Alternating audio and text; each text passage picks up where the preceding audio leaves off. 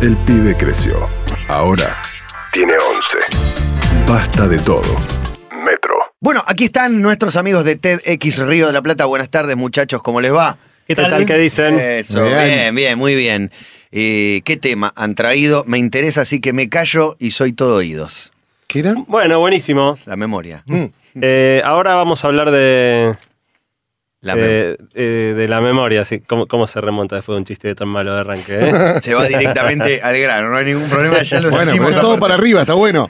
Claro, a partir de ahora va- todo va a mejorar. bueno, como, como decíamos eh, hace dos semanas en la columna anterior, eh, en el cierre, nosotros pensamos normalmente en la mente humana como algo maravilloso, porque realmente puede hacer cosas increíbles. Eh, componer la novena sinfonía de Beethoven, eh, pensar la teoría de la relatividad, eh, ejecutar el gol de Maradona a los ingleses, sentir emociones, amor. Eh, pero la realidad es que la mente humana también falla. Sí. Y falla no puntualmente, todos podemos cometer un error, cometer un error puntual, pero falla de manera sistemática. Eh, hay ciertos problemas que tiene la mente que hace que enfrentados a la misma situación nos equivoquemos una y otra y otra vez. Un buen ejemplo de esto, en un par de charlas TED que dan unos señores llamados Dan Ariely y Al Seckel, muestran una serie de ilusiones ópticas. Este es un buen ejemplo de, de ocasiones en las que la mente falla. Te muestran ciertas imágenes en esos videos donde vos ves algo que en realidad no es correcto, después te muestran el error que estás cometiendo y Sí. cómo en realidad tendrías que interpretar eso que ves, y sin embargo, por más que te lo expliquen, cuando te lo vuelven a mostrar, volvés a equivocarte una y otra vez. Yo te lo muestro y vos no podés ver lo que realmente debieras ver. Y fíjate que la vista es uno de nuestros sentidos más confiables. Es de los que mejor funcionan. Eh, ver es algo que hacemos realmente bien. Tenemos un flor de pedazo de nuestro cerebro dedicado a la vista y aún así la vista falla. Imagínate si fallamos en eso, ¿cómo podemos fallar en cosas más rebuscadas como la memoria, las creencias, la toma de decisiones o el lenguaje? Falla la vista, en realidad lo que falla es la interpretación de lo que vemos. En los casos, no sé qué ejemplo estás contando, pero he visto ejemplos donde el, cerebro me parece que es en definitiva que te juega una mala pasada. Eh, exactamente, lo- es- es- está bueno el- la aclaración que haces. No son los ojos los que fallan, sino la mente. Claro. Es la, la interpretación que nuestro cerebro De hace lo que estamos viendo. de eso que estamos viendo. Eh, y, y un ejemplo para ilustrar fallas de la mente lo da Dan, eh, Dan Ariely en su charla TED. Da un ejemplo muy interesante aplicado a toma de decisiones. Él cuenta el ejemplo de varios países europeos Hmm. donde los compara por qué porcentaje de la gente acepta donar sus órganos. Y muestra que hay algunos países de Europa donde casi el 100% de la gente Son quiere donar sus órganos y países que están por debajo del 20%. Y dice, qué raro, ¿no? ¿Qué- ¿Cuál podrá ser la explicación? Porque hay países que uno pensaría que son muy parecidos, como Suiza, eh, Suecia y Dinamarca, y sin embargo uno está de un lado y el otro del otro. Eh, Aust- Austria y Alemania, uno está de un lado y otro del otro. ¿Por, por qué puede ser? Investigó un poco la cuestión y se encontró con que el origen de esa diferencia es cómo es el formulario donde vos marcás si querés donar tus órganos o no. En los países donde es casi 100%, eh, está escrito de una manera, en los otros de otra. Los que dice- El donante presunto. eh, eh, claro, en el de casi 100% dice, marque aquí si usted no desea donar sus órganos. Y casi nadie marca y entonces casi todos son donantes. Claro. En los países muy bajos es, marque aquí si usted sí desea donar sus órganos. Claro. Y la aceptación es muy baja. De hecho, eh, hubo un cambio de configuración en Argentina o, o se pensaba hacer de esa manera. Bueno, se- creo, Se creo hizo. que de hecho se hizo. Ahora, lo, lo interesante es que en una decisión tan trascendental como qué se hace con tu cuerpo después de que morís, fíjate que al final del día la decisión la está tomando el que diseña el formulario. Sí, es increíble. Uno pensaría que, que la gente va a tomarse la decisión muy en serio. Y lo que Dan Ariely dice que es muy interesante es que en realidad no pasa esto porque el tema es poco importante. Pasa esto justamente porque es tan importante. En general este formulario te lo hacen llenar cuando fuiste a renovar el documento, cuando fuiste a sacar el registro. Lo último que querés es ponerte a pensar en tu No, muerte, no. tu- a que te corten en pedacitos. Bueno, Dan Ariely, razón. Dan Ariely dice, justamente pasa porque esto es tan importante que no tenemos ganas de pensar en esto. No te vas a Y poner a no decidir algo tan trascendente como tu cuerpo. mientras estás sacando el registro. O el documento. Ahora, es interesante, O fíjate, votando. O votando. cómo al final del día delegamos la decisión central de si donar o no nuestros órganos en quien diseña un formulario. También es un modo de patear para adelante la muerte, ¿no? De no conectar con eso, de que quede más lejos todavía, de no tomar No decisiones. quiero ni pensar en eso. Claro, de ahora tengo que decidir, de cuando me Claro. muero, no sé, lo, lo decido a los 89, porque me voy a morir a los 150 según la última A los columna. 150, sí. O la anterior. Ahora, la pregunta es ¿por qué falla la mente? ¿No? Y, y la respuesta es que, en definitiva, la naturaleza construye siempre con partes anteriores, nunca empieza de cero. Nuestra mente está construida con todos pedazos de mente anterior, primitiva. Siempre tiene que adaptar cosas que hayan sido usadas antes para otros fines. Claro, no- nosotros estamos acostumbrados a las analogías que hacemos con las máquinas, ¿no? Que uno dice, bueno, vamos a diseñar una nueva compu o un nuevo auto y empezamos de cero y lo diseñamos lo mejor que podamos y entonces no tiene por qué parecerse al anterior. Pero piensen que la naturaleza no funciona así. Lo que hace de una generación a otra, la evolución es pequeños cambios, que hacen pequeñas adiciones o le cambian la configuración genética al cuerpo. Si un auto fuese diseñado como la naturaleza diseña el cuerpo, hoy todavía tendría cuatro patas abajo moviéndose y levantaría la cola para hacer caca. El auto, digamos, porque hubiese sido el caballo con alguna carrocería por arriba. Pero realmente el auto no fue así, fue un cambio radical en el cual no hizo falta meterle un caballo adentro. Ajá. ¿Está bien? Entonces, la naturaleza funciona distinto. Y de hecho, si uno mira el cerebro humano, está construido en capas. La parte más interior del cerebro es lo que heredamos de nuestros antepasados más lejanos, la de los reptiles y, las partes más lejanas en la evolución, y que tiene que ver más con la respiración, el equilibrio, muchas de las cosas que hacemos de manera automática. Si vamos hacia afuera, la parte intermedia tiene que ver con los reflejos visuales, los auditivos, y la parte más sofisticada que tenemos muy desarrollada los humanos es lo que se llama el lóbulo frontal, que tiene que ver con las funciones superiores, las cosas que nosotros hacemos y muchos animales no pueden hacer, que tiene que ver con el pensamiento abstracto, planificar nuestras vidas, tener ciertas emociones que quizás otros animales no puedan tener. Entonces la estructura de la biología es muy distinta a la estructura de las máquinas con la cual estamos acostumbrados a lidiar. Claro, pensemos que al final del día, seguro lo habrán escuchado esto antes, pero básicamente nuestro genoma, nuestra información genética es entre 96 y 98% igual a la de un chimpancé. 96 a 98. 96 a nos 98. parecemos en Somos nuestro de, genoma. de- de- de similaridad con un chimpancé. Básicamente somos un chimpancé con unos pequeños eh, Menos tweaks. pelo, menos In- pelo. inteligente. Algunos, algunos. Bueno, Eh, inteligente. Y, y básicamente todo nuestro, nuestro genoma evolucionó en un contexto muy diferente a esto. Evolucionó en un mundo donde prácticamente no había lenguaje, no había cultura, no había marketing. Nuestro cuerpo no fue preparado para vivir en un mundo como el que vivimos. Y por eso nuestra mente hace cosas geniales, pero también tiene defectos que si hurgamos un poco podemos descubrir. Y como vamos a ver hacia el final de esa columna, encima tenés cierta gente que intenta encontrar esos defectos para abusar de ellos, de alguna manera Claro. hackear nuestro cerebro. Y por lo tanto, vamos a cerrar con eso que tiene que ver con cómo, cómo saber eh, de qué manera buscan abusarse de nuestros defectos para estar alertas. Hay- decía antes, hay muchas áreas en las que el cerebro falla, como toma de decisiones, lenguaje, etcétera, pero hoy vamos a hablar de una en particular, que es la memoria. Ajá. Para esto vamos a seguir bastante las ideas de un libro muy interesante que, que leímos hace un tiempo, que se llama en castellano La azarosa construcción de la mente humana, de un tipo que se llama Gary Marcus, que es un investigador en psicología de la Universidad de Nueva York. Eh, tanto este libro como todas las cosas que vamos a ir mencionando, incluso las ilusiones ópticas que nombraba antes, armamos un, link para que todos los que quieran y estén ahora con una computadora o con un teléfono donde puedan mirar, eh, pueden ir a core.to barra memoria y ahí hay links a las ilusiones ópticas que mencionaba antes de Dan Ariel y, de, de Al Seckel. Están los links a los libros que voy a ir nombrando y todo eso, como para que los que quieran También puedan la- lo, ¿Lo puedo subieron, a- lo subieron en. Twitter y este, retuitearemos nosotros desde nuestra producción porque ya habían puesto todos los links y todas las fuentes eh, de esta columna. Claro, igual lo hicimos bien fácil. Es core.to, corto, barra memoria. Bueno, la cuestión, ¿qué es la memoria? La memoria es el proceso de guardar información y después poder ir a buscarla y traerla de vuelta, ¿no? Sí. Eh, hay muchos animales que lo hacen, incluso animales mucho más primitivos que nosotros.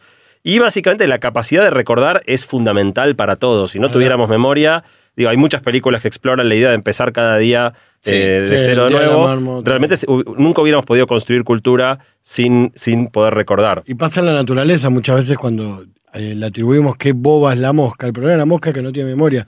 Por eso le espantás y vuelve automáticamente al mismo lugar. Tiene una memoria muy, Muy- muy, muy limitada. Ah, en- en bichos muy simples tenés algún grado de memoria, eh, pero mu- muchísimo menos No, no. sofisticada que la memoria humana. La- ¿Cómo va a arriesgar tanto su vida una y otra vez por posarse sobre mi dedo? o, o pegar una y otra vez contra un vidrio, Contra ¿no? un vidrio. El elefante era el ejemplo contrario o son todas mentiras. No sé si son todos mitos o no, no sé. El elefante tiene más memoria que otros animales. También se dice lo mismo de los perros caniches, pero básicamente ningún animal está ni remotamente cerca de la maravilla que es nuestra memoria. Y para poner en prueba cuán maravillosa es nuestra memoria, ahora vamos a hacer una especie de pequeño decilo mío. de silo. Dios mío. Eh, me van a perdonar los oyentes porque acá promediamos cerca de los 40 años y entonces son todas cosas de hace más o menos 30 años. Cosas de fines de los 70 y principios de los Que 80. No sé- supones que más o menos todos la- las vivimos, las conocemos. yo creo que hay una chance de que ustedes la sepan, pero espero agarrarlos con alguna que no. Bien. Eh, y los oyentes, bueno, aprenderán un poquito de cómo era el mundo hace 30 años. Así que son cuatro Ahí preguntas. está la Yo no quiero espiar la respuesta. No sé si están No ahí en la pantalla. Y Girale, girale la compu que te la mira toda. Dale, No, no, no. s- son cuatro preguntas. Vamos, Sí. vamos a empezar con deporte. La ¿A quién le pregun- preguntas? ¿Para los 13? A, a- toda la mesa. Ok. Ok. A, a- a Jerry, incluido. Jerry- no, sí, sí, Jerry incluido.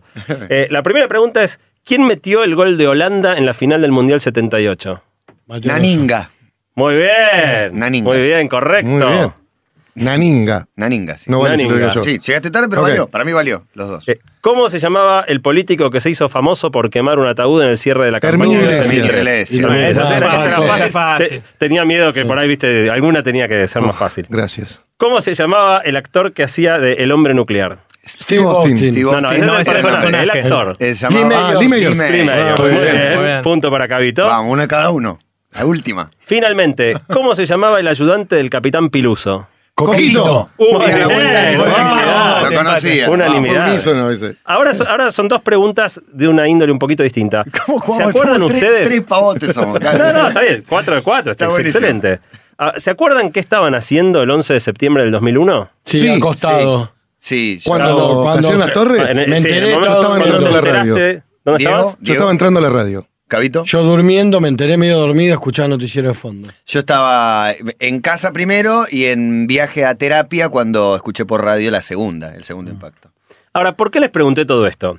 Bueno, básicamente porque lo que acaban de hacer es algo maravilloso, que es traer a la memoria algo que pasó hace 30 Gracias. años. Elegí- yo elegí las preguntas para que sean cosas de hace mucho, pero además cosas en las que seguramente no hayan pensado en muchísimo tiempo. Porque hay cosas de hace mucho que uno las recuerda permanentemente, pero Sí. de Coquito, ¿cuánto hace que no pensaban en el Capitán Piluso o, en Naninga? Si te preguntaba de Kempes, por ahí venía más fácil, pero Naninga... Y sin embargo no les tomó prácticamente nada de tiempo. Les pregunté algo de hace 30 años, que hace muchísimo no pensaban Sí. e instantáneamente lo trajeron a la memoria. Esa es la, maravilla de nuestra, de nuestra memoria.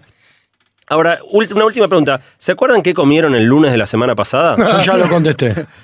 Yo conté, porque en la tanda escuché la pregunta. y Lunes de la semana pasada, déjame pensar. exactamente dónde estaba, No pará. solo eso, te puedo decir que fenómeno Fettuccine ustedes. Alfredo. No, ¿No? En Miami fuimos. ¿Lunes? sí. Pero pará, eh, el lunes fuimos a la inmobiliaria. Ah, sándwich. Ah, ok. Sándwich. Sándwich, Cabito lo fue a devolver dos veces. Dos veces. Bueno, fíjense, yo creo que eh, este ejercicio ilustra, ilustra cuán, cuán rara también es nuestra memoria, ¿no? Podemos reconocer un compañero de primaria que no vemos hace 20 años, mirarle la cara y decir este es fulano, y por- no, no recordar, por ejemplo, dónde dejamos las llaves hace 10 minutos. Eh, Eso me Eh, pasa todo el tiempo, pero digo, me pasa A ver, hay distintos, hay distintos tipos de memoria. Yo me puedo acordar perfectamente tu cara. Si no te, no te veo de acá a 20 años, pero por ahí me olvido tu nombre. Bueno, vamos a, vamos a hablar de eso. Cabita siempre, siempre trae, viste, el, No, el- no. el próximo paso. Pero, pero me, uno selectivo, no, ¿de qué manera uno se pone selectivo? con Ahora, ahora te cuento. ¿Es natural? Ahora te cuento, dale.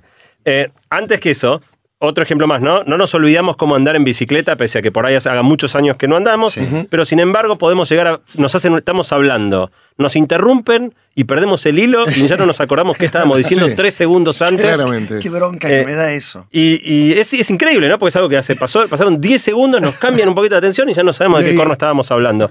Y fíjense un, un ejemplo increíble que encontré en el libro este. La memoria falla incluso a veces cuando la vida depende de ello. En serio. 6% de los accidentes de paracaidistas que mueren, mueren porque se olvidaron de abrir el paracaídas. Dale, me estás jodiendo. ¿Cómo se van a olvidar? ¿Cómo comprobás eso? Bueno, llegó abajo y no, no- hizo ningún se intento olvidó. de ¿Cómo abrir. que no no es que le falló. Ah, por ahí no, le- se uno, uno ve si, tironeó de la manija. O sea, a veces vos tenés que La tironear si no se abre. revela que tironeó Eh, de la, de la que, manija. que la- que la- que el paracaídas está intacto, no hubo Claro. ningún intento De- por, de por forzar. Por ahí abrirlo. le dio un infarto en el medio de la caída. Yo no puedo No, porque en la autopsia te das cuenta que el tipo tuvo un inf- Si el corazón está infartado, sabes que fue por eso. Sí, el suicidio es el único que es más Es difícil de separar. Sí, pero es un paracaidista. Vale, Eh, si sos paracaidista y te querés suicidar, creo Sos que medio ya, suicida ya sos sé qué manera te lo vas a hacer, ¿no? Sí. Ahora, fíjense qué contraste tremendo que hay entre cómo funciona nuestra memoria y cómo funciona la memoria de una computadora. La computadora guarda cualquier cosa que necesite, la guarda en un lugar, por ejemplo, en un espacio específico de un disco rígido, de un, de un, eh, pendrive, y, sabe, y cuando la necesita de vuelta sabe exactamente a dónde ir a buscarla, no falla nunca. Si tuvo que recordar la cuenta y la cuenta dio 5, guarda en un lugar el 5, y si en un año tiene que ir a buscar el 5, trae el 5, y si en 10 años tiene que ir a buscar el 5, trae el 5. No, No, no, duran no, 10 después este tema tengo para hacer. Dale. Yo tengo algo para decir con respecto a eso y creo que la memoria de, de nuestra mente funciona de una manera parecida. Digamos, si vos tenés algo con un anclaje en tu memoria, es muy probable que si vas a ese anclaje recuerdes lo que estás buscando. ¿Sí? A mí me pasa con cosas que no recuerdo sistemáticamente. No me acuerdo de la banda que hace House of Jealous Lovers, se llama The Rapture. Pero ahora estaba haciendo memoria porque estaba por decir algo de la banda hace un rato. Pero siempre me olvido de esa banda. Siempre. No tengo De algo para relacionar banda. eso. De manera contraria, Sí. cuando tenés mecanismos mnemotécnicos o alguna manera para ir a buscar puntualmente ese recuerdo, es más probable que lo recuperes. Lo Por ejemplo, una regla ortográfica, cómo se escribe necesario, no sé, ¿no? Entonces tenés una regla y te acordás o siempre o los a días, la cantidad de días de cada mes. Sí, ¿Cuál yo- es de 31, yo- cuál es de 30? Eh, En el ingreso a la secundaria, por ejemplo, para enseñarme la- los, los árboles del sur, me habían enseñado una regla que era mire la lengua de Raúl a rayas, que quería decir mire lenga, Raulí y Arrayán. Y acá tenés a este salame ve- 30 años después. Bueno. Sigo acordándome los árboles del sur gracias Claro, a y, uno, y uno sabe cuando aprendió todo, cuando le puede sacar el orden y saberlo. Yo hace poco en una obra de teatro en la cual tuve que estudiar muchísimo, muchísimo, y supe que realmente sabía la obra cuando vos me decías una parte del medio de la obra y yo podía arrancar ahí. Durante mucho tiempo la obra, si vos me sacabas una sola parte de eso, yo no podía continuar. Pero en no eso se podía parece al clúster del rígido. Bueno, ¿o no, es distinto porque en definitiva la memoria de la computadora está basada en a dónde están guardadas las cosas. Ahora, si yo te pregunto qué desayunaste hoy, Sí. ¿qué desayunaste hoy? Un té con galletitas. ¿Y cómo fuiste? a- ¿Dónde, dónde lo buscaste eso? ¿Cómo En mi casa. Bueno, no, pero ¿dónde lo buscaste en tu cabeza para Ah, no tengo contestarme? ni idea, no. tenemos ni idea, nosotros No, no, no. Eh, sabemos. A mí nos tiraste el lunes de la semana pasada, era jodido. No, bueno, no, no. Es que almorcé nueve veces Ahí, el lunes de la semana ahí pasada. quería mostrar Ocho. otra cosa, justamente. Segundo penal de Messi, empató 1 a 1 el Milan y Messi va, Nocherino hizo el gol del Milan. va a patear A ver, eh, el penal. repite Esto se el interrumpe. lugar. Cuando habla Messi, Messi habla con fútbol, viste que el idioma le cambió de palo y pone el 2 a 1 a No Messi. repitió. Sí, Te hago una pues, pregunta No pasa ahora. uno, guacha, ¿eh? Eh, te hago- yo hace, ponerla que haga 20 años que no ando en bici, me subo una bici, o 30 años que no ando en bici, me subo una bici y sé andar en bici. Yo aprendí un idioma cuando era chico, que era el inglés. No lo practiqué más, no sabes más hablar en inglés. ¿La mente necesita más ejercicio que lo, que lo físico? Absolutamente. Todas las cosas que sean más, eh, más complicadas en el sentido de, de- de conocimiento son más difíciles. Hay mucha gente que tocó la guitarra los primeros 10 años de su vida, ponerle los 7 a los 17. No, la bien. puede tocar, pero, Pero- no, nada que ver. ¿Vas a hablar de la memoria celular? No, no, no, no. no. No. No, para, para cerrar esta introducción, porque todavía estamos por la introducción y ahora nos vamos a meter de lleno con cuáles son los problemas, las Dale. fallas que tiene nuestra memoria. Pero básicamente, como, como decía Diego, nuestro recuerdo es, es contextual. Nosotros necesitamos una especie de pregunta que activa, que nos venga, no sabemos de dónde sale. Yo te pregunté qué desayunaste y te vino la respuesta. No sabes en qué lugar está guardada, no necesitas saberlo tampoco. Eh, en definitiva, siempre son pistas que nuestra mente usa para ir a buscar los, repuest- los, las, eh, los recuerdos. Y no siempre son solo preguntas verbales, a veces pueden ser olores, por ejemplo. Hay ciertos olores que yo recuerdo de mi niñez y cada vez que vuelvo a sentir esos olores me vienen los mismos recuerdos. De alguna manera nuestro método de recordar es evocar, tratar de hacer que venga a nuestra mente aquello que queremos recordar. Eso tiene muchos problemas y ahora vamos a ir charlándolos. En total son siete.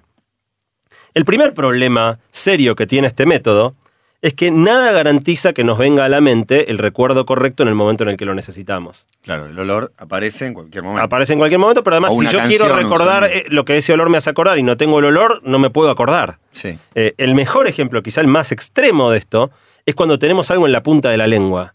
Algo que sabemos que lo sabemos y no lo podemos traer. ¿Por qué carajo sabemos no que lo sabemos?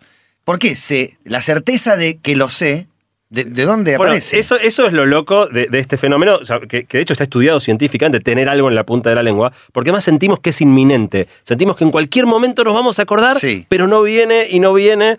Eh, y muchas veces después, a veces hasta sabemos, por ejemplo, si es un nombre con qué letra empieza. Empieza con M. Yo creo que da Eh, más bronca eh, la- el capricho de dónde aparece ese recuerdo que no acordártelo. No acordártelo, bueno, vaya y pase. Pero que me lo acuerdo en medio de una película, en el cine, Bueno, no de- está de- la gente con la ¿y que no? después, después por ahí te estás duchando. Me indigna Y te viene el nombre decís, Martín se llamaba. Pero ¿por qué La- no se indigna tanto no, no Olga acordarnos? Subarri. ¿Por qué no se nos, nos da tanta bronca? De ganas de llamar a tu amigo, che, 3 de la mañana, che, el nombre era Juan Carlos Peroncho. Bueno, sí, sí, da mucha bronca, yo creo que porque te, te das cuenta de tu propia falencia, de la propia limitación de tu mente. Antes yo daba el ejemplo, por ejemplo, cuando vas hablando y perdés el- te interrumpen y perdés el hilo, que estaba diciendo? Bueno, fíjate que muchas veces, por ejemplo, si vas caminando con una persona por, por la calle, ¿no? Sí.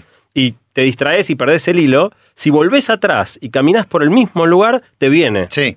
O sea, hasta, hasta el espacio alrededor tuyo te sirve para Obvio, haciendo moonwalking, el, el paso de No, Michael Jackson. En el colegio un clásico era en el pizarrón, yo había anotado, la- se da vuelta la profesora, mira un pizarrón que no tiene nada escrito y, y se acuerda lo que había escrito mirándolo. ¿Me, me explico? Sí, perfecto. Es, es muy loco. Qué fumadora Y, era y de hecho, hay un. un- digo, aun- aunque el lugar por el que estuvieras caminando no tenga nada que ver con el tema de la, de la conversación, Claro. volvés para atrás, desandás tus pasos y pasás por el mismo lugar y te acordás de qué estabas hablando. Perdiste las llaves. ¿Dónde las puse? Acá, Claro, entré en mi repetís- casa. repetís lo que hiciste Claro. y, y- y te viene. Un chimpancé se llama eso.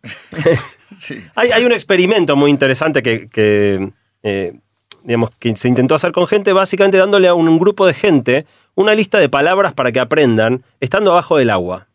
¿no? Se aprenden una lista de palabras abajo del agua. Al día se, se van y el día siguiente los hacen volver y a la mitad los hacen repetir qué palabras se acuerdan de la lista no- en condiciones normales y a la segunda le, le piden que trate de recordar las palabras estando abajo del agua.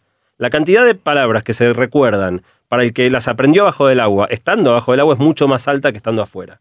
Y vos me decís qué corno tiene ¿Por que ver el agua. Bueno, básicamente porque la memoria es contextual. Es el contexto, es, es dónde lo aprendiste, aquello que hace que puedas recordar. A mí me parece también que tiene que ver mucho con la comprensión. ¿Y esto qué quiere decir? Que cuando tu novia te está hablando y vos no la estás comprendiendo porque no la estás escuchando todo, y ella te dice, no me está dando bola, a ver qué dije, vos le podés decir qué dijo, porque te- por tu oído te están entrando esas palabras, entonces las cuatro últimas cinco palabras que dijo, y vos te las acordás, pero solo el sonido y la música de las palabras, pero no la comprensión. Entonces tal vez en eso esté la ausencia de nuestra memoria en un montón de cosas que nos pasan por un oído y nos entran por otro.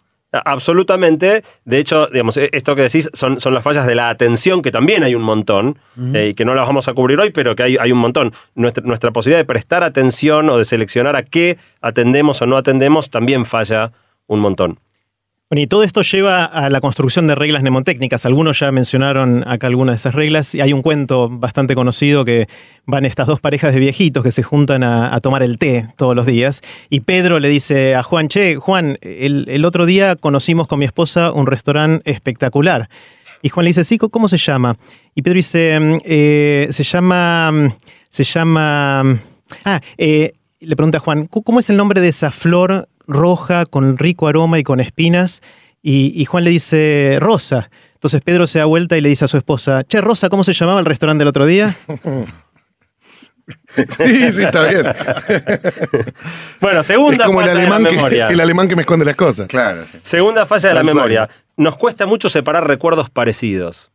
Eh, por eso el ejemplo de que almorzaste el lunes. Recordar que almorzaste el lunes pasado es difícil, porque el almuerzo del lunes pasado se parece mucho al almuerzo del martes pasado, del miércoles pasado, eh, y nos cuesta mucho, cuando hay muchos recuerdos parecidos, encontrar exactamente el que queremos.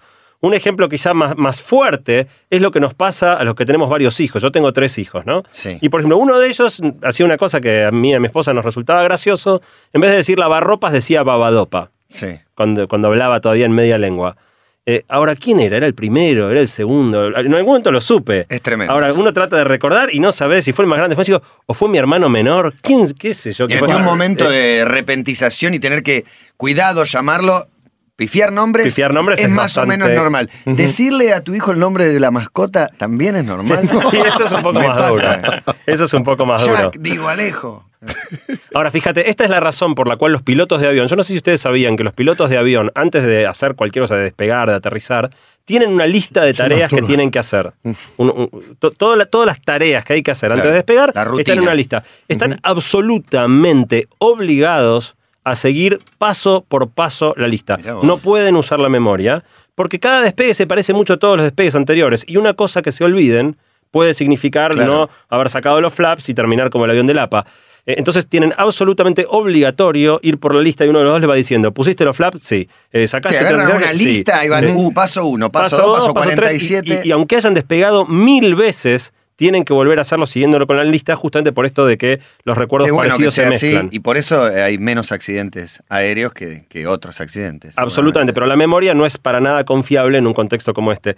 otro ejemplo, este es un ejemplo personal mío, ¿no? Yo en la secundaria estudié francés y hablaba relativamente bien, cinco años de francés, estuve en la secundaria.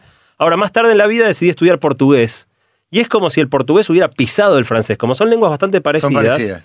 El, el portugués se morfó el francés. Yo ahora si trato de hablar francés me sale el portugués. Eh, y bueno, hay gente que puede hablar muchas lenguas, pero acá dos recuerdos que se me hicieron parecidos se me pegotearon y ya no los puedo separar. Se mezclaron. La tercera falla, que es bastante importante también, es que los recuerdos son cambiantes, son, mal- son moldeables. Eh, lo vamos, le vamos poniendo pimienta a medida que pasa el tiempo. Exactamente. En una compu, yo decía antes el ejemplo, ¿no? Si guardó un 5 acá, vení 10 años después y hay un 5, el recuerdo Sí. no cambia. En el caso nuestro, las experiencias posteriores cambian nuestros recuerdos. Y de hecho, cada vez que nos acordamos de algo, es como que se vuelve a poner fresca la pintura. Toda cosa en el momento de recordarla puede ser modificada y después la recordamos como si lo hubiéramos aprendido en aquel momento, no nos damos La cuenta. recordamos modificada. La recordamos modificada, pero no nos damos cuenta que cambió. Seguimos pensando que lo recordamos tal cual fue, pero todas las situaciones posteriores van transformando ese recuerdo. Por eso todas las cosas que recordamos de la niñez ya prácticamente no tienen nada de real. Eh, y esa es una muy buena razón para sacar fotos, porque la foto te permite después, mirándola de nuevo, ir digo, como realimentando los recuerdos y que por lo menos se parezcan lo más posible a lo que realmente fue Sí. es un, es un dato muy interesante que no importa cuán seguro te sientas de, de lo que recordás, eh, cuán seguro te sientas no es un indicador de cuán preciso es tu Estoy recuerdo. seguro que tenía la campera verde. Bueno, no Vas importa la cuán seguro te sientas, el recuerdo puede estar bien o puede estar mal. No, no- no tenemos una buena percepción cuando los recuerdos los hemos modificado y realmente creemos en lo que recordamos, pero Es lo que clásico la recordamos puede estar anécdota entre amigos que a medida que van pasando los años se le pone cada vez más chimichurri. Se le agregan cosas. Bueno, y también, sí, y ¿qué pasa? eso, la. ¿Qué pasa? Ponele, yo discuto con Matías de. No, hace un año yo a vos te dije, o o hace un mes, ¿eh? Yo te dije, vos las remeras blancas no me las prestás. Y él me dice, yo te dije tal cosa. Y frente al mismo recuerdo, los dos estamos convencidos, él está convencido de lo que me está diciendo. larga una y yo estoy convencido. Digo, ¿por qué suceden esas cosas? Si la realidad fue una sola, nunca vamos a saber quién de los dos la modificó. N- Nunca vas a saber quién de los dos la modificó, salvo que tengas la- la cinta de Gonzalito. Claro, Eh, pero ¿por qué sucede eso? Porque estoy seguro que, Sucede que- porque alguno que hay de los casos dos- que ninguno de los dos está mintiendo. O No, no. conscientemente no lo está haciendo. Sucede que alguno de los dos modificó el recuerdo y esto tiene una consecuencia bastante grave. Si vos pensás, eh, el- lo más importante en un juicio son los testimonios de los testigos. Sí. Y un testigo, vos le- normalmente los juicios, eh, so- sobre todo en la Argentina, tardan varios años. Y dice, ¿qué estaba haciendo el realizar- 23 de Entonces, ¿qué- febrero? qué está- Pará. u- u- estaba con, ¿Tenía puesto corbata o no tenía puesto corbata el señor cuando lo vio? Pero es aparte, con eso absolutamente se cae, un- se imposible. cae un testimonio. Si yo Se dije caen todos. en mi primer testimonio que tenía corbata y tres meses después dije que no tenía corbata, ya está.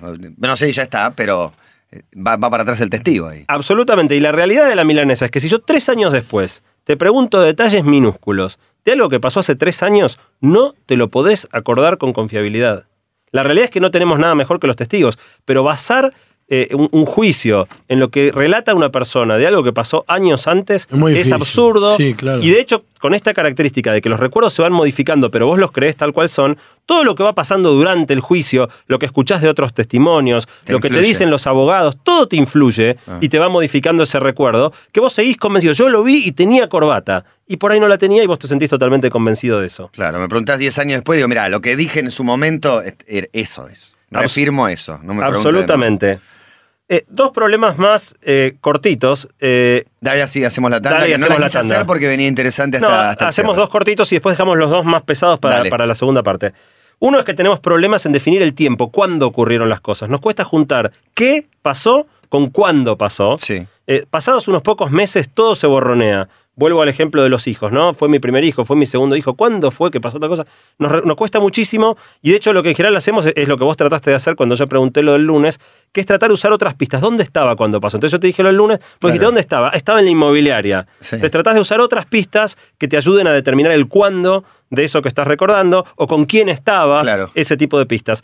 El, el quinto problema que tenemos es que somos muy malos para recordar las fuentes. Nos acordamos de una determinada frase o de una determinada idea, pero nos cuesta mucho saber de dónde la sacamos, dónde la leímos, quién nos dijo esto. Claro. Hasta tal punto que muchas veces eh, puede existir plagio involuntario. Claro, eso Vos digo. tenés una idea y sentís que se te ocurrió a vos y en realidad te la dijeron tal Sí. cual tres días antes y uno realmente no ata. Pero uno le incorpora. Ya está, a veces te Lo cuentan algo y y realmente se te ocurrió, tuyo. vos sentís que te vino a vos, que se te ocurrió y sin embargo estás repitiendo algo que te dijeron. Y también en esto hay un experimento muy interesante. Eh, juntaron un grupo de gente y les dieron para leer una lista de nombres inventados. Aclarándole que eran nombres inventados. Martín Medina, Juan Granados, qué sé yo, nombres cualquiera, Sí. para que los lean y, lo- y los memoricen. Al día siguiente los hacen volver y le dan una lista que tiene personas famosas y personas no famosas. Y les piden que marquen en la lista quiénes son famosos. Eh, y un montón de la gente se confunde los, números que, los nombres que eh, aprendió el día anterior eh, y que sabía que eran nombres inventados, pero como te suena, los marcan como famosos. Y no pueden separar que, se- digamos, de dónde provino el conocimiento de ese Claro, nombre. Claro. o sea que Martín Medina. Medi- Martín Medina y Juan Granados ahora son famosos de un día para otro. Juan O sea, Medina, puede ser Juan Abal Medina, y ahí ya tenemos unos por lo menos conocidos. Bueno, hasta acá estamos hablando de las fallas de la memoria, de los por qué, tratando de interpretar, entender por qué. Todos tenemos esos pequeños huecos, nos acordamos cosas hace mucho tiempo, no nos acordamos cosas hace poco, creemos que ideas nuestras este, lo son cuando en realidad son tomadas de otros lados, modificamos nuestros recuerdos, en fin, la vulnerabilidad con la que nos vamos a la tanda es enorme y aparentemente se va a incrementar en la segunda parte de la columna TDX Río de la Plata, aquí con Jerry Garbulski y Santi Blinkis. Excelente programa de hoy con los muchachos de TDX. Eh, lo que me mata a mí es un tipo que esté jugando al ajedrez y vos le podés voltear todas las piezas y se acuerda exactamente las piezas tuyas y las del otro. Hola chicos, qué buen tema están tocando. Bueno, habla Marcela, eh, estoy acá hablando desde la quinta como ejercicio mental cuando tengo alguna cosa que no me acuerdo, empiezo a decir el abecedario interiormente hasta que me sale la palabra. Y me sale bien, tardo pero me sale bien. No, no te puedo creer. No te puedo creer. Y por acá en algunos tweets dice, lo peligroso es que crucé calle, frené ante semáforo, doblé y no sé cómo lo hice. Si vos te acordás que por ahí los últimos 10 minutos no te acordás de haber manejado y cumpliste 800 normas de tránsito y demás, capaz que alguna no la cumpliste. Eso pasa mucho cuando hablamos por celular mientras manejamos, ¿no? Eso es tremendo. Sí, se incrementa el grado de desatención que tenés Es en lo que- tenés que estar Es atento. que uno, el ser humano, no le puede prestar atención a dos cosas al mismo momento. Uno cree poder hacerlo, pero es imposible. Por- no- Por yo- eso no podemos comer chicle y hablar con nuestra esposa o con nuestra novia, ¿no? No, Claro. pero los otros también a veces creen. A veces vos tenés el teléfono y estás hablando, o te ven escribiendo un mail en la computadora y te empieza a hablar alguien. Vos le, ten- le tenés que aclarar, me estoy escribiendo, no puedo prestarte atención. Bueno, los chicos ahora, viste que como hablábamos Sí la semana pasada, los chicos ahora pueden cosas que nosotros no Hacen podemos. las dos cosas mal a la vez. Dos, tres, cinco. Pero todas mal. Todas mal, no sé. todas mal. Sí, sí. Está bien. Bueno, estábamos hablando de las siete. Vamos de nuevo al, al título para llegar a las últimas dos de las siete. Dale, vamos a hablar de las últimas dos fallas de la memoria. Dejé lo más jugoso para el final. A ver. Eh, la sexta es el olvido. Y el olvido tiene dos eh, patas, ¿no? Por un lado nos olvidamos cosas que necesitamos recordar. Y como decíamos antes, usábamos el ejemplo de los paracaidistas. A mí me pasó hace unas semanas atrás que después de años de usar siempre la misma clave para acceder a, home banking, al, banca en- al banco en internet, Te un día me lo olvidé. La usé años y años, siempre la misma. Y no día me lo olvidé. si era esa o la otra. Y probé tres veces, no era, me bloqueó la cuenta del banco, tuve que hacer una nueva cuenta, ir al cajero, sacar una nueva clave, un kilómetro. No puedo saber cuál es la clave que usé durante muchísimo tiempo. ¿Ahora te la acordás? Nuestra mente, no, no, nunca Ah. más me la acordé. Claro. Eh, y el otro ejemplo es, es lo que decías antes vos, Cabito, que es unir nombres y caras, ¿no? Muchas veces Sí. por ahí nos acordamos, yo sé que tal persona la conozco y quién es, y de hecho no- nos pasa mucho la situación incomodísima de encontrarte con alguien que te viene a saludar así muy afectuoso, hola Cabito, ¿cómo andás? Y vos sabés que lo conocés y rápidamente tenés que decir, ¿quién es, quién es, quién es, quién es? Y la persona te empieza a hablar y vos estás tratando de Sí, escuchar no. a ver El qué hecho te de- dice. De, de ser conocidos te, te dota de un montón de herramientas, como por ejemplo un ayúdame. Ayúdame, que, que es alguno que la- de la primaria que vos no ves de hace 30 años y él más o menos te tiene de cara. Pero volvemos al contexto, 30. es ¿de dónde lo conozco este pibe? Lo primero que te preguntás es eso, Sí, ¿de dónde? ¿De dónde lo conozco? ¿De dónde? Ayúdame. ¿no? Bueno, nuestra mente eh, claramente es una de dónde y yo te saco. Claramente es una falla de nuestra memoria, muchas veces olvidarnos cosas que quisiéramos recordar. Pero quizá una falla aún más tremenda es que si una computadora, si vos en una computadora querés borrar algo, apretás borrar y se borra. Sí. Desapareció. Ahora en nuestra mente nosotros no podemos borrar. Eh, y justamente muchas veces los recuerdos más tremendos son aquellas cosas que no podemos olvidar. Eh, un ejemplo de eso es un veterano de guerra que puede vivir atormentado por los recuerdos de las cosas que vivió Sí. y nunca puede terminar de desprenderse de esas, de esas eh, imágenes que le vuelven a su mente y que quisiera dejar atrás. ¿Qué pasa Hay- cuando.? Perdón. Dale, dale. No, no, hay, digo, hay ¿qué gente pasa? que dice, me encantaría saber todo y no olvidarme nada, ¿no? De todo lo que aprendo, todo lo que veo. Pero se acordarán de Funes el Memorioso, el famoso Sí. cuento de, de Borges, que era este señor que se acordaba de todo, literalmente de todo. Eh, recordar un día le demoraba un día, porque se acordaba de todo lo que le había pasado durante ese día. Y realmente llega un momento que, que uno enloquece con eso, porque eh, según dice Borges, dice, sospecho, sin embargo, que este señor Funes, no era muy capaz de pensar. Pensar es olvidar diferencias, es generalizar, es abstraer. En el abarrotado mundo de Funes no había sino detalles. Es decir, el tipo este estaba abrumado y se volvió loco esencialmente al final. Entonces hay cierta parte del olvido que quizás está buena y que es necesaria. Eh, y hay, hay un montón de, de experimentos que también se hacen con esto. Hay un experimento que, que a mí me encanta con ratas. Hay muchos de estos experimentos que son con ratas, porque las ratas son animales que se los puede entrenar, tienen algo de memoria y después uno quizás le hace eh, algún juego a la rata eh, con menos culpa que con, con otros animales. Este es un experimento en el cual ponían a una rata, le, le hacían sonar un timbre y después, apenas terminaba el timbre, le daban una descarga eléctrica bajita, pero que era dolorosa para la rata. Después de hacérselo dos o tres veces, la, la rata aprende, Pablo.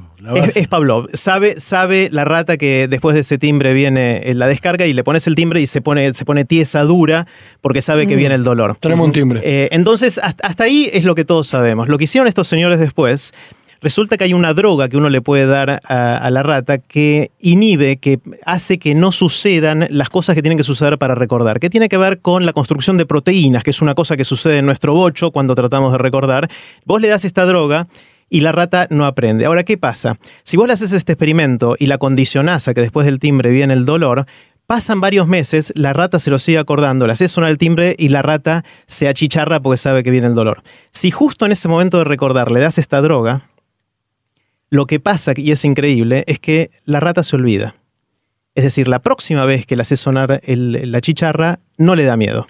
Porque lo que pasa es que cada vez que la rata se acuerda, el, el recuerdo está de nuevo fresco y podemos moldearlo, como, como decíamos antes. Y si le damos esta, esta droga, esencialmente se borra. Es una manera de borrar los recuerdos. Eh, y en base a esto se está hipotetizando la posibilidad de hacer una píldora del olvido. Eh, este tema que decía Santi recién. Eterno, eterno resplandor. Claro, el eterno resplandor es un ejemplo claro de eso y están pensando en que uno de los usos principales es, es esto que mencionaba Santi del eh, síndrome de estrés postraumático, que es un nombre difícil para decir, che, tengo un mambo. Tengo el- un mambo y me lo quiero borrar de alguna manera. El tema es poder seleccionar qué recuerdo borrar. Ahí debe estar, él me parece el desafío. Pero ¿qué pasa cuando nos olvidamos de cosas que no queremos olvidar? Digo, una muerte de un familiar o una novia que no ves hace ocho años. A veces te reco- recordás situaciones, momentos vividos, pero si cerrás los ojos y me tengo que acordar su cara, no podés. Sí, Entonces, es rara cómo te funciona la memoria. La también. psicología tiene un, un procedimiento o, o una manera de explicar eso y es el doble olvido. En un evento traumático, como un accidente de autos o una muerte de un familiar, vos te olvidás de eso como un mecanismo de defensa y después te olvidas de que te lo olvidaste. Entonces hay un doble olvido también como la memoria actuando ahí a favor tuyo como mecanismo de defensa. Absolutamente. De hecho, de esto que decía Jerry, de, la posibilidad de tomar una píldora para olvidar, salió una nota en, en la revista Wired eh, hace unas semanas hablando precisamente de estos experimentos eh, con humanos para tratar de diseñar una píldora para el olvido. Eh, durante la tanda algunos decían que el link este que yo mencioné antes, core.to barra memoria, donde están los links a todas estas cosas, no estaban dando. Nosotros lo probamos y anda. Ahí hay también, por ejemplo, un link a la nota esta de Wired y a todas las cosas que hemos ido mencionando. Lamentablemente, casi todo, como pasa en, en internet, casi todo está en inglés. Pido disculpas a, a las personas Y que no pueden leer en inglés. eso, es una limitación importante, pero, pero es bastante difícil encontrar contenido en español sobre estas cosas. Bueno, pero podemos poner el traductor de Google Sí, se puede usar el traductor de muy Google, no es gracioso. perfecto, pero anda bastante bien. Eh, ahí están los links a todas estas cosas si quieren entrar, core.to barra memoria. Bueno, nos El queda último, el último, el de las fallas de la memoria. Pero es el más grueso de todos. A ver. El más importante, que es que por todas estas razones somos muy manipulables. Somos muy manipulables Sí, en maneras que ni siquiera nos damos cuenta. Como la memoria actúa más que nada de manera subconsciente, cada cosa que escuchamos desata recuerdos.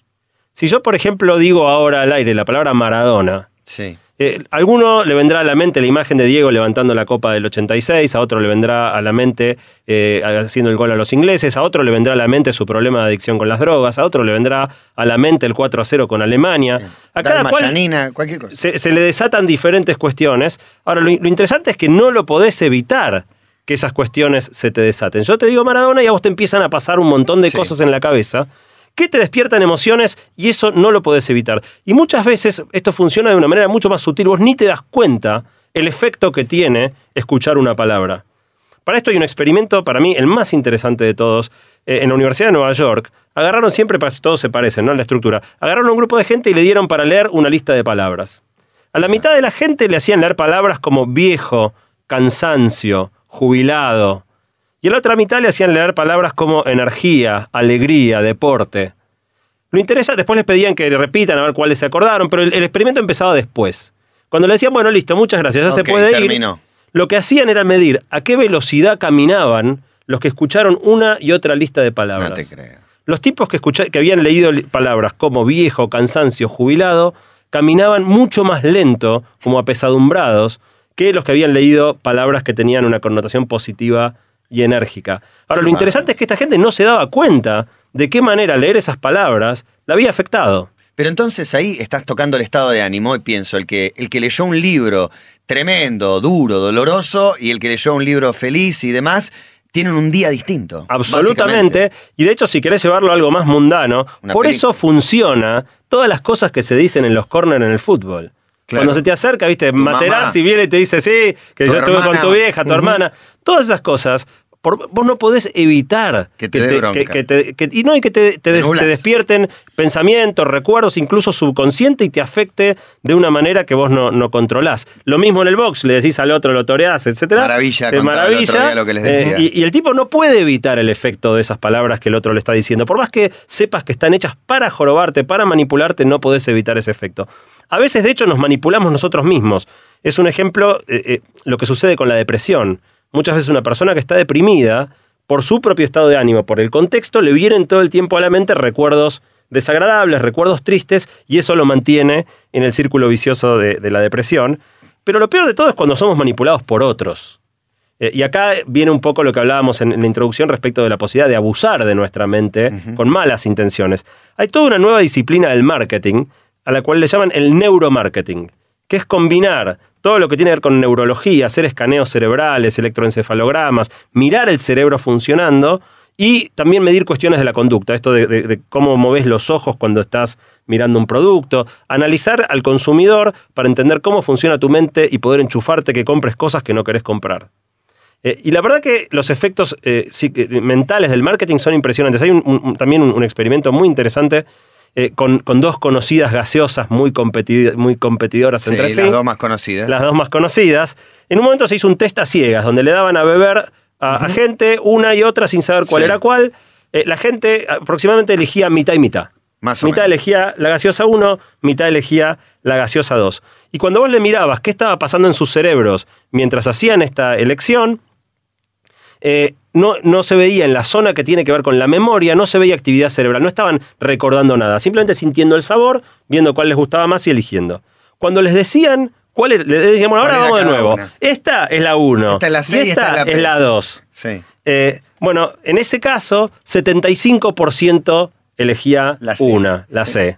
Eh, Pero lo que es interesante es que cuando mirabas el escaneo cerebral de la actividad cerebral, claramente al, al- al saber que era la C, se le activaban un montón de, de- de recuerdos, de pensamientos, de asociaciones. Publicidades, de momento carteles. Y, disfrutar que- y compartir. y cuando mirabas qué pasaba con la parte del cerebro que de- de- en definitiva siente el gusto para decir esta me gusta más, efectivamente Está cambiaba. Inhibida, no. No, cambiaba la percepción. Al tipo realmente le gustaba más la C.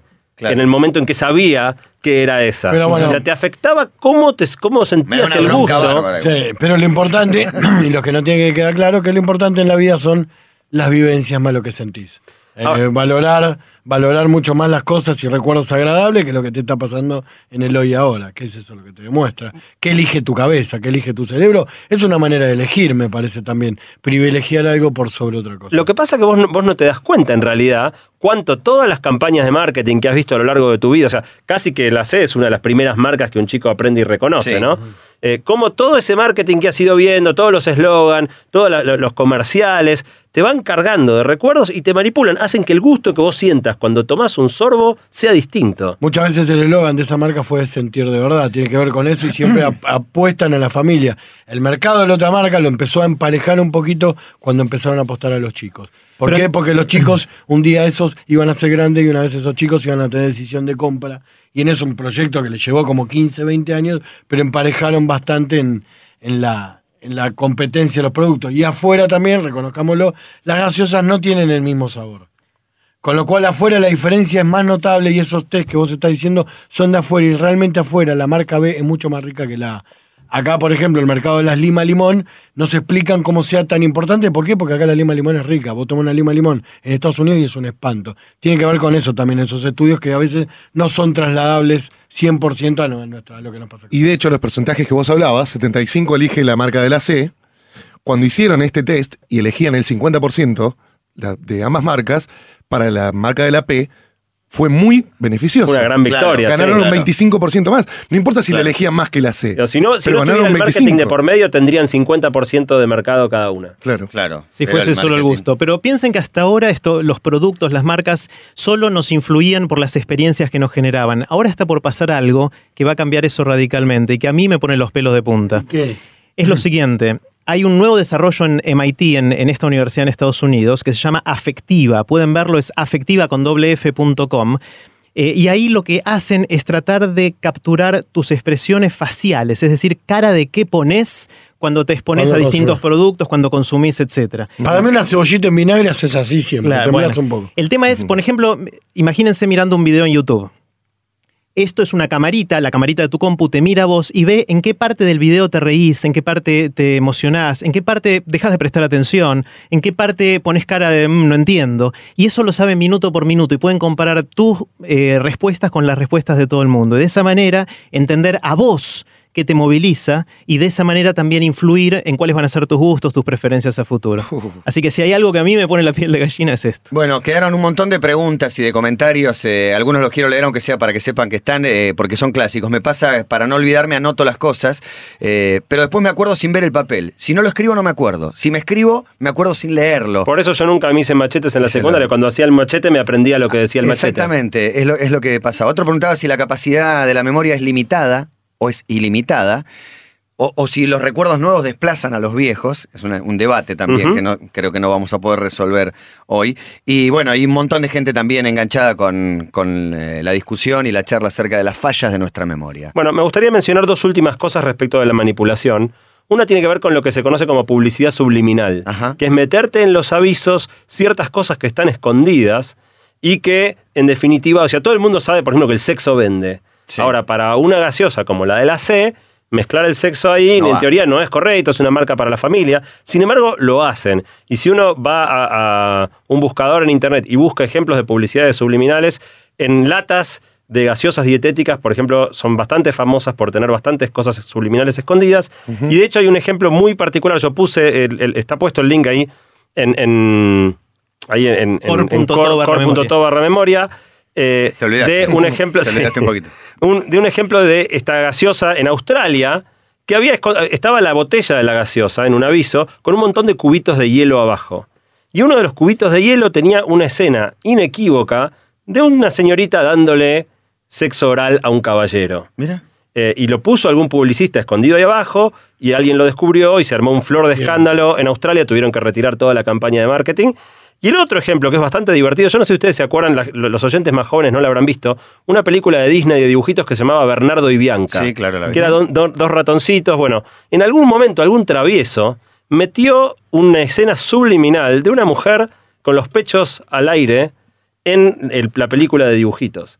Y eh, nadie de Disney se dio cuenta, se hicieron 3 millones y medio de copias en video en VHS en el año 1999, hasta que alguien con el cuadro por cuadro pescó que por detrás de Bernardo y Bianca pasaba una señora con los pechos al aire. Disney tuvo que retirar del mercado 3 millones y medio de videos VHS.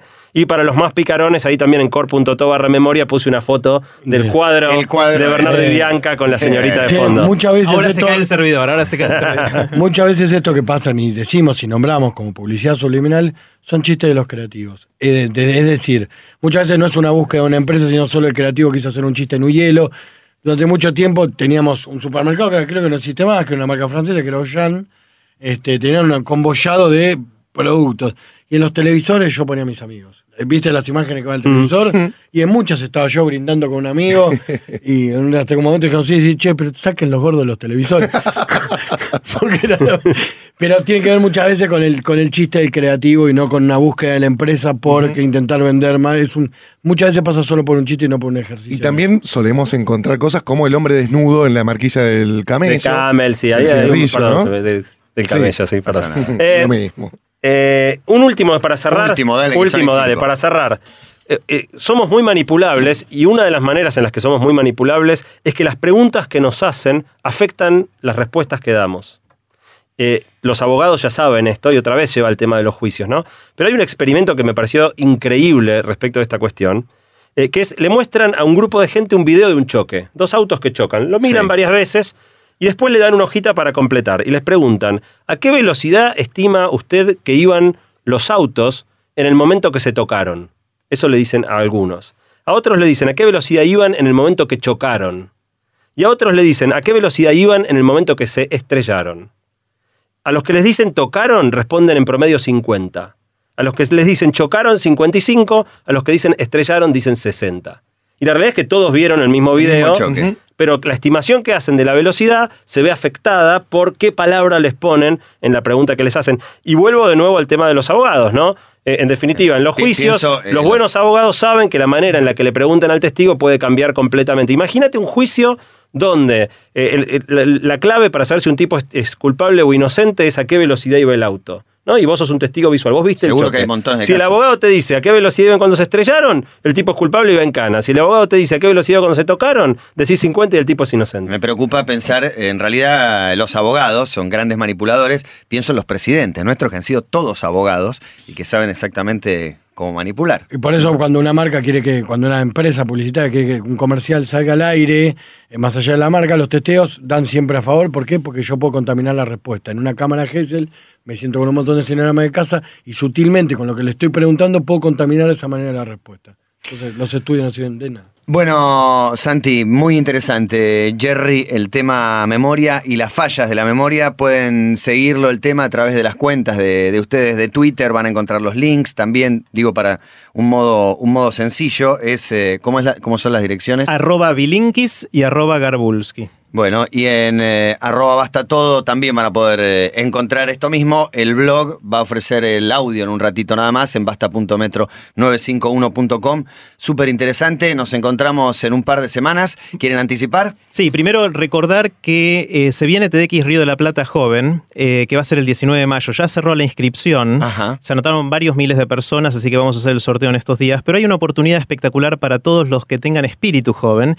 Y es que si ustedes que están escuchando tienen una idea que creen que puede cambiar o mejorar su entorno, eh, pueden filmarse a sí mismo máximo tres minutos contando esa idea y subir el video eh, mandándonos un email. Eh, están todas las instrucciones en tdxriodelaplata.org. En una de esas te podemos elegir para que seas orador del evento y de mínima quizás subimos el, el video en, en nuestra página, página. Bien, está mencionado. Un nuevo basta de todo.